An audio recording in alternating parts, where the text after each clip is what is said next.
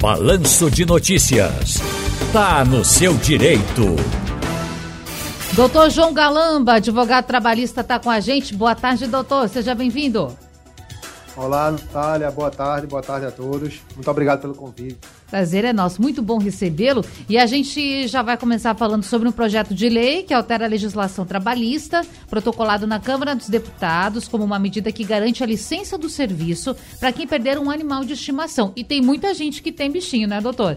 Esse projeto ainda não tem data para ser votado, mas se aprovado vai estender direito a um dia de folga para os donos de pet. É por aí, doutor João Galamba, o que, que dá para se falar dessa medida que, vamos lembrar aqui, ainda não foi aprovada? Não foi aprovada, exatamente. Natália, é, veja, a, a, primeira impressão quando a gente lê é, é, chama atenção, né? Mas a gente sabe que a sociedade frequentemente ela vem se modificando, alterando seus conceitos de acordo com, com os incentivos que lhe é dado, né? Os conceitos de, de cidadania e direito eles se renovam constantemente diante Sim. das transformações sociais. E há muito tempo é, a cidadania deixou de ser simplesmente o direito de, de votar e ser votado. Né? A gente, um dia desse, estava se discutindo se, se as mulheres podiam votar ou não. Verdade. A gente ainda está com, com discussão sobre, sobre é, opiniões diversas sobre é, as diversas formas de família na sociedade. Então, a, a cidadania é muito mais que isso. Né? A educação de qualidade, saúde, informação, o poder de participação na condução das políticas públicas e igualdades e oportunidades. Então, é, eu vejo como. Até porque hoje muitas pessoas consideram seus animais de estimação como membros da família. É né? verdade. E sua morte ela pode ser tão dolorosa quanto a, quanto a perda de um ser humano para a gente. Então, é, eu vejo isso como uma vitória, não só para os trabalhadores, mas para a gente como sociedade e, e, uma evolução para que a gente possa é, criar empatia para com os próximos, né? Eu já tive é, pets que na minha época a gente chamava cachorro e gato, mas enfim, e eu, eu, eu, eu não tinha tanto apego como se dá hoje, mas a, a, a, as, as condições da sociedade, as famílias, tem pessoas hoje que, que elegem morar tão somente com, com abrem mão de ter um, companheiro, uma companheira e moram com, com, com animais. Então, para essas pessoas, suportar a perda de um animal é diferente para mim, para você, certo? E, e, a justificativa desse, desse é, projeto de lei é, não é só pensando nesse lado é, sentimental da, da perda de um, de, um, de, um, de um animal de estimação, mas sim para que dê tempo daquelas pessoas é, procurarem uma clínica veterinária, um centro de zoonose, para que se possa é, fazer a incineração daquele, daquele animal, justamente para que a saúde pública não seja interferida. Sim. Uma vez que muitas pessoas é, jogam esses animais mortos no, no, no lixo ou enterram no, nos quintais de suas casas, e isso pode vir a contaminar o solo, né, lençóis freáticos, poços artesianos, e pode trazer é, problemas maiores ainda. Então, Natália, e esse problema, esse problema não, perdão, esse tipo de lei, ela não é um, uma lei nacional, uma lei nossa.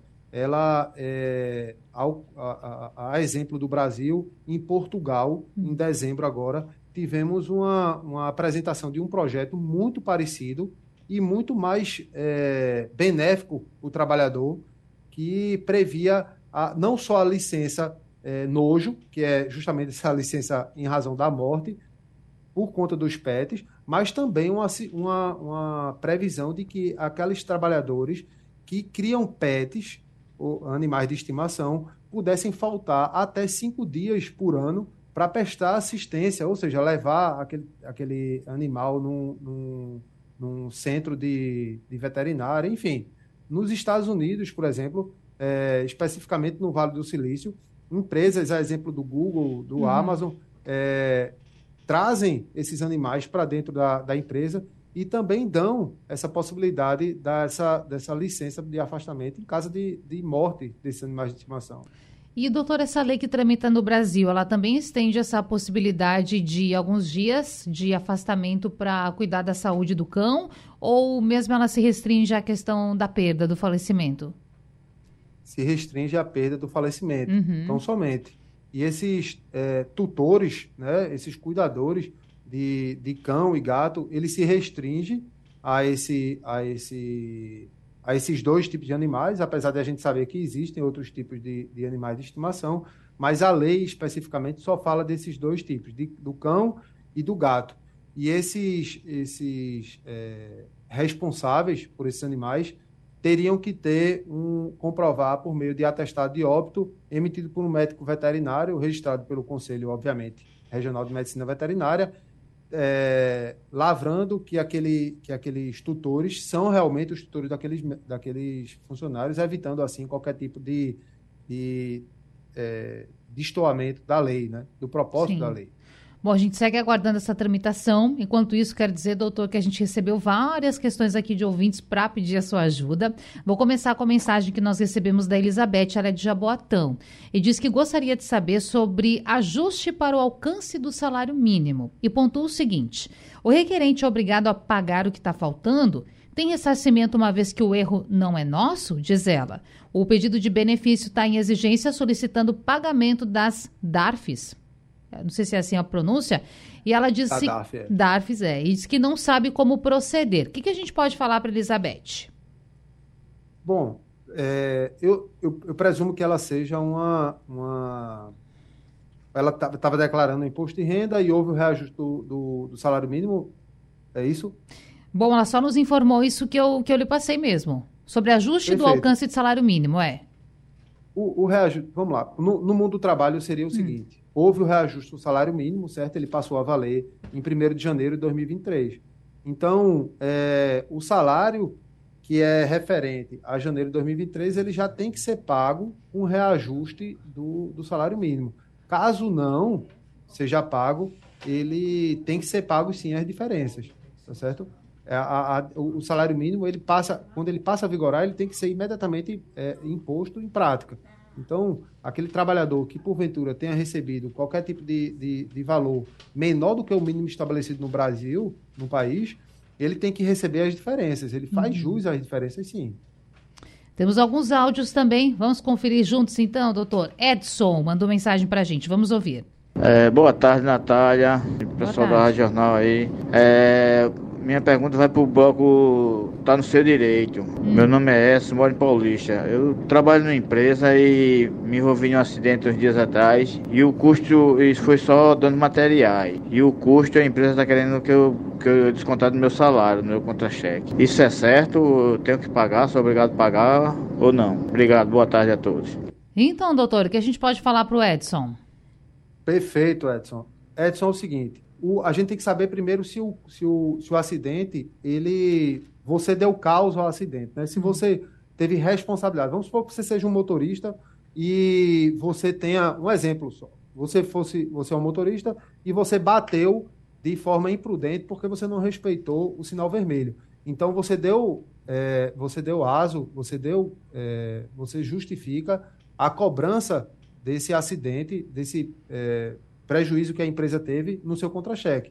Mas se você, no mesmo exemplo, um motorista e freou num sinal vermelho e outro carro veio e bateu no senhor, então você não deu aso àquele, àquele acidente e você não tem que pagar. Então, resumidamente, se o, o prejuízo causado à empresa foi por imperícia do trabalhador, então ele tem que ser cobrado. E a empresa pode cobrar. Se não foi, Edson, pode ficar tranquilo, que esse, esse prejuízo ele não vai ser cobrado de você, ele não pode ser cobrado do trabalhador. Então é uma exceção a cobrança de algum prejuízo pro, pelo trabalhador. Mais um ouvinte, Marcos, vamos ouvir. Boa tarde, Rádio Jornal. Eu estou com um problema de uma férias de 2019, quando trabalhava como zelador. Aí passei a função de porteiro. E de lá para cá vem recebendo nas outras férias, mas essa de 2019 eu procuro receber. Diz que vão resolver, vão resolver, até agora não me resolveram nada. Aí eu queria informação como é que eu podia fazer para receber essa férias. O áudio está um pouco picotado, mas deu para entender, não é, doutor? Mas eu entendi, não, tá entendi sim.